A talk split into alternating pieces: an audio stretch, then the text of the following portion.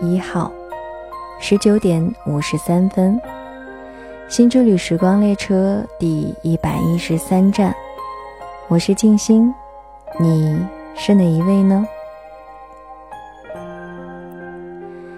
今天本来静心的心情不是很好的，而且白天的时候也随手在手机备忘录里写下了长长的一大段的负能量爆棚的文字。本来是想着说晚上登上新之旅时光列车的时候，来找你们好好的吐槽倾诉一下的。因为觉得，嗯，把心里的事儿说出来可能会舒服一点，心情会好一点。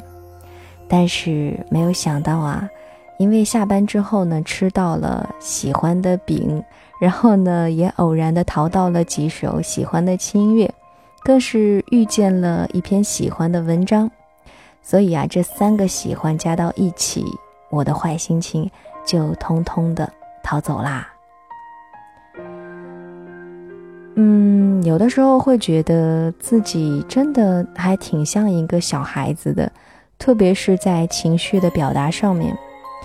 嗯，一般我有什么心事，或者说我心情好或不好的时候，都会非常直接的就表现在脸上，一点都不像一个会控制自己情绪和隐藏自己不满的那种，嗯，成年人。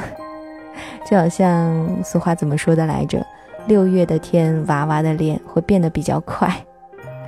然后，确实白天的时候有不开心，但是呢，一会儿会儿啊，当我注意力转移到别的东西上去的时候，我的心情一下子就转变了。那么今天呢，我不是淘到了几首比较不错的轻音乐嘛，然后我就挑了其中的一首，嗯，来搭配今天的文字跟你们一起分享。只是呢，会有一点淡淡的悲伤，给人非常安静的感觉。希望大家一会儿听到的时候，不会就是情绪上啊，不要有太大的波动，不会听着听着就觉得好伤感啊，然后就莫名其妙的就掉眼泪了哈。那今天要跟大家分享的文章呢，依旧是来自于十点读书这个公众号，名字叫做《我想你了》。作者：摆渡人。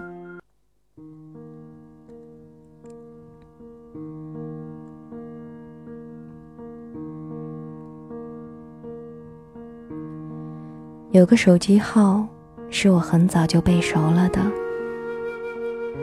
那个时候我还没有手机，周末会在校门口的小卖部，一口气的拨下那个号码，说：“喂。”你最近怎么样？除了想你，一切都好。他是我第一个产生情愫的人，自幼相识，无话不说。后来我们渐渐长大，分居南北求学。再后来有了各自最亲密的伴侣，再也不能够带着像从前那样的纯真之情。互相问候，我们终于不再联系。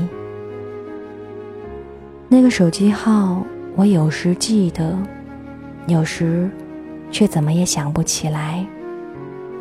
有时过一段时间，脑海里又隐隐约约的浮现出一组号码，至于是不是，自己也说不清了。过节回家的火车上。窗外飞过的风景，像极了童年的故乡。我忽然就想起他来，还有那个已经无法确定的手机号。我灵光一闪，把手机号输入微信进行搜索，竟然搜到了一个用户。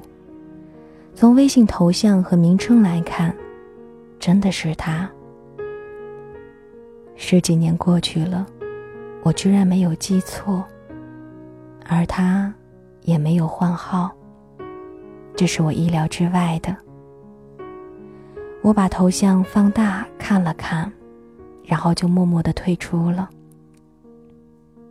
我知道，我们再也不能够像小的时候那样说：“喂，你最近怎么样？”除了想你，一切都好。只是，偶尔，还是会有那么几个瞬间，我是真的想你了。我想你的时候，你也在想我吗？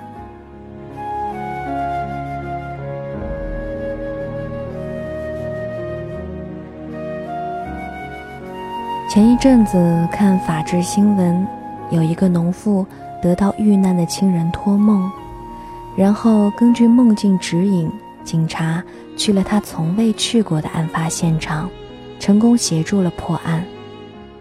这件事情引发了许多关于托梦和心灵感应的讨论，留言区的各种故事，看得我泪流满面。不管你信不信。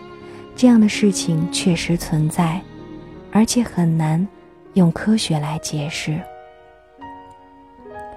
我有一个小堂弟，小的时候跟他的奶奶形影不离，感情特别好。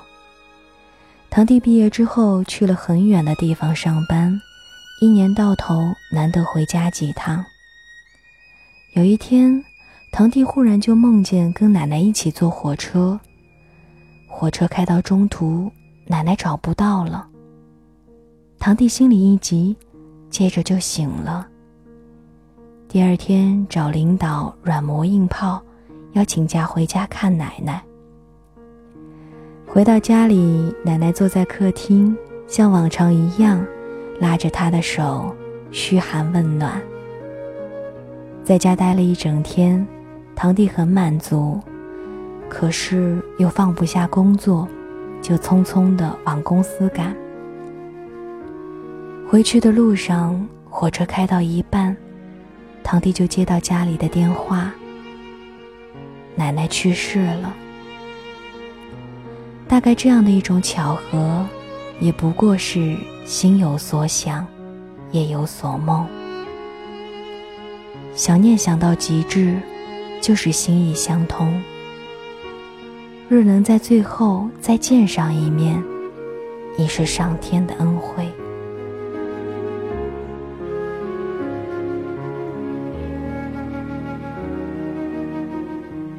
舅舅年轻的时候意气用事，有几分狂放。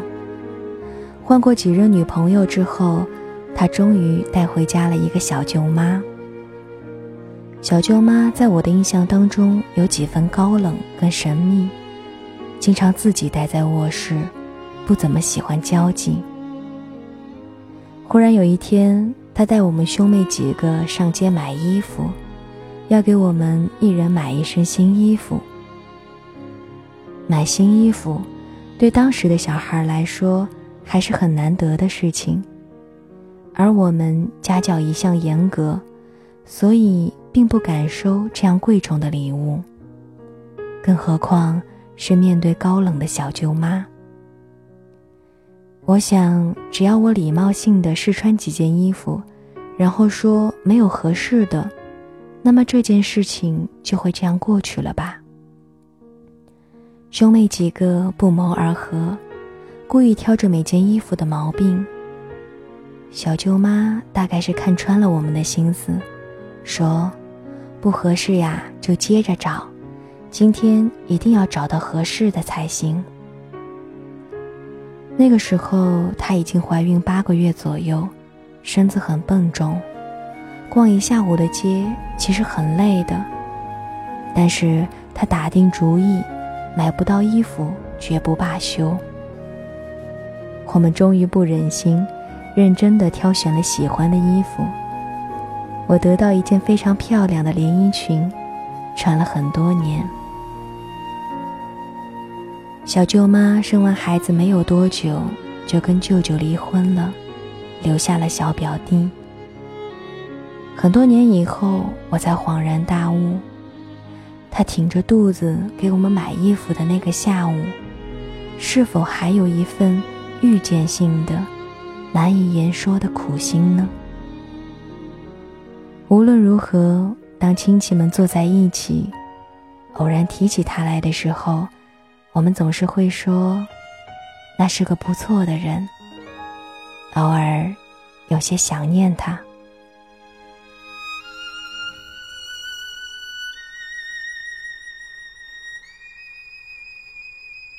小的时候，我到远方住院做手术，弟弟在家里天天拽着衣角问：“姐姐什么时候回来？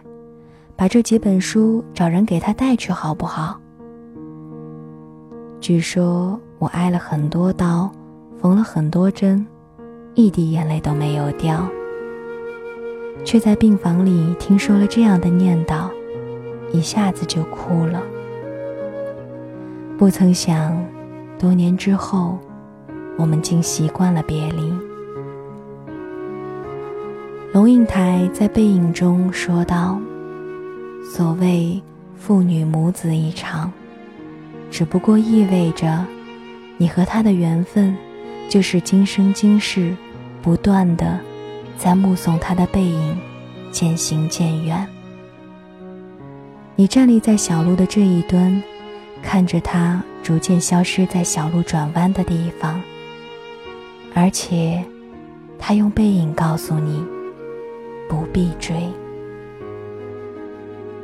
其实何止父母子女，我们的整个人生，都是在不断的相聚和别离，而且，不必追。之前看过一组图片，其中有一幅拍摄是在离别的车站，两个耄耋老人，一个在车里，一个在站台上。火车就要开了，站台上的那个迟迟伫立，拿着手绢擦拭着眼泪，而火车上的那一个呢，就着车窗上的水汽。写下了“保重”这两个字。他们心知，在这样的年纪，见一面就少一面了。于是连说再见都是奢望，只能说“保重”。你若能够保重，我便知足。我除了想你，也一切都好，不必挂念。所有的相遇都是久别重逢，所有的离别，是否都还留有尾声？到不了的是远方，回不去的是故乡。我们活在一个还学不会告别，就要匆匆离开的年代。为了生活和梦想，像蒲公英一样的散落天涯。若时光果真无穷，或许我们所有的别离，都不过是短暂的小别离。